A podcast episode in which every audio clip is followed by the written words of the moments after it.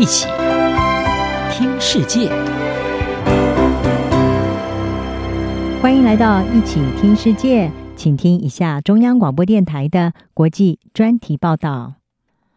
今天的国际专题要为您报道的是神秘哈瓦那症候群频传，美国外交情报人员遭到攻击。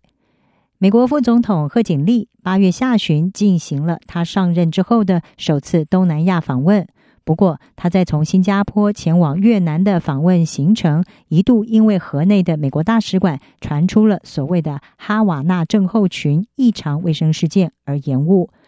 这种神秘症候群是二零一六年首次的在美国驻哈瓦那大使馆被发现，后来也陆续的在欧洲、台湾发生。已经对美国的外交人员构成威胁，而美国国务院表示，已经就这样子的异常卫生事件展开调查。美国政府所说的异常卫生事件，指的就是哈瓦那症候群。二零一六年底，美国驻古巴的官员是首次的出现了一连串没有办法解释的医学症状。当时，奥巴马总统政府正在致力和古巴关系正常化。但是外交官在古巴境内出现了神秘的症状，导致双方关系紧张。在古巴之后，也陆续的传出了有数十起派驻世界各地的美国外交还有情报人员出现类似的症状，包括在中国、德国、澳洲还有台湾等，就连华盛顿也曾经发生类似的事件。二零一七年，在哈瓦那的加拿大外交官还有眷属也传出了好几个类似的案例。有部分的案例指出，他们听到了定向高音或者是尖锐的声音，让他们感到恶心。有一些会出现流鼻血、头痛，还有其他类似脑震荡的症状。最近的案例是发生在奥地利，《纽约客》杂志在七月份曾经报道，二零二一年以来，已经有数十位驻维也纳的美国官员出现了不明的健康症状。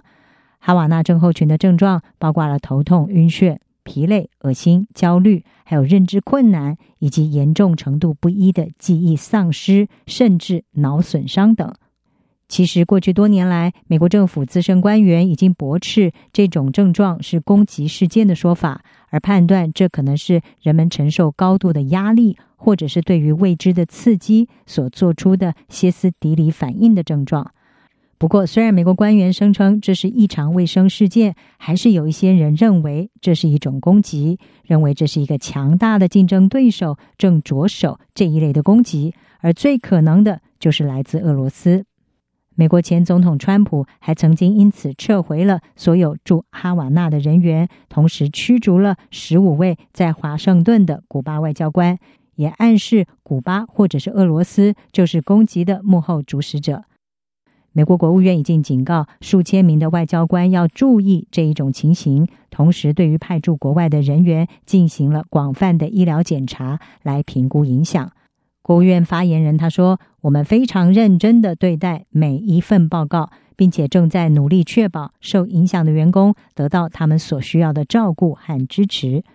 而在河内事件之后，前美国中央情报局的探员波利梅洛普洛斯他表示。攻击的次数明显的正在增加。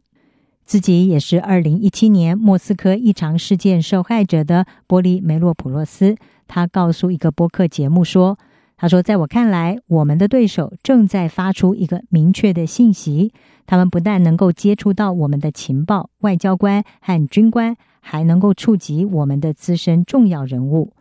不过，至今哈瓦那症候群的原因还无法确定。”而刚开始，调查人员曾经认为是声波武器攻击的结果。美国国家学院在去年十二月公布了一份完整的报告，是指出外交人员所出现的症状似乎和定向脉冲射频能量所造成的效果相同。在二零一八年，另外一项医学评估则是认为射频能量，也就是微波，是最有可能的罪魁祸首。纽约客杂志在五月份也曾经报道。调查人员推测，有一个外交情报机构，有可能是俄罗斯军事情报局，将微波装置瞄准了美国官员，目的是要收集他们的电脑还有手机里的资料。而目前世界各地通报的案例，也再度的引起美国政府对于这项议题的关注。国务院和中央情报局已经在内部成立专案小组进行调查。中情局也延揽了曾经领导来追捕盖达组织已故首脑宾拉登行动的资深官员，领导调查哈瓦那症候群。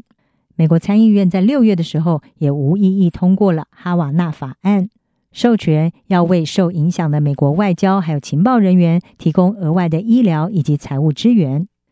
美国情报总监海恩斯，他八月份和内阁高级官员开会之后表示，他们对于这个问题还是感到困惑。但是官员们的一致共识是，确定这个所谓的异常卫生事件的原因，为受影响的人们提供最高水准的医疗照顾，并且防止这一类事件继续的发生，是当务之急。以上专题由杨明娟编辑，海青青播报，谢谢您的收听。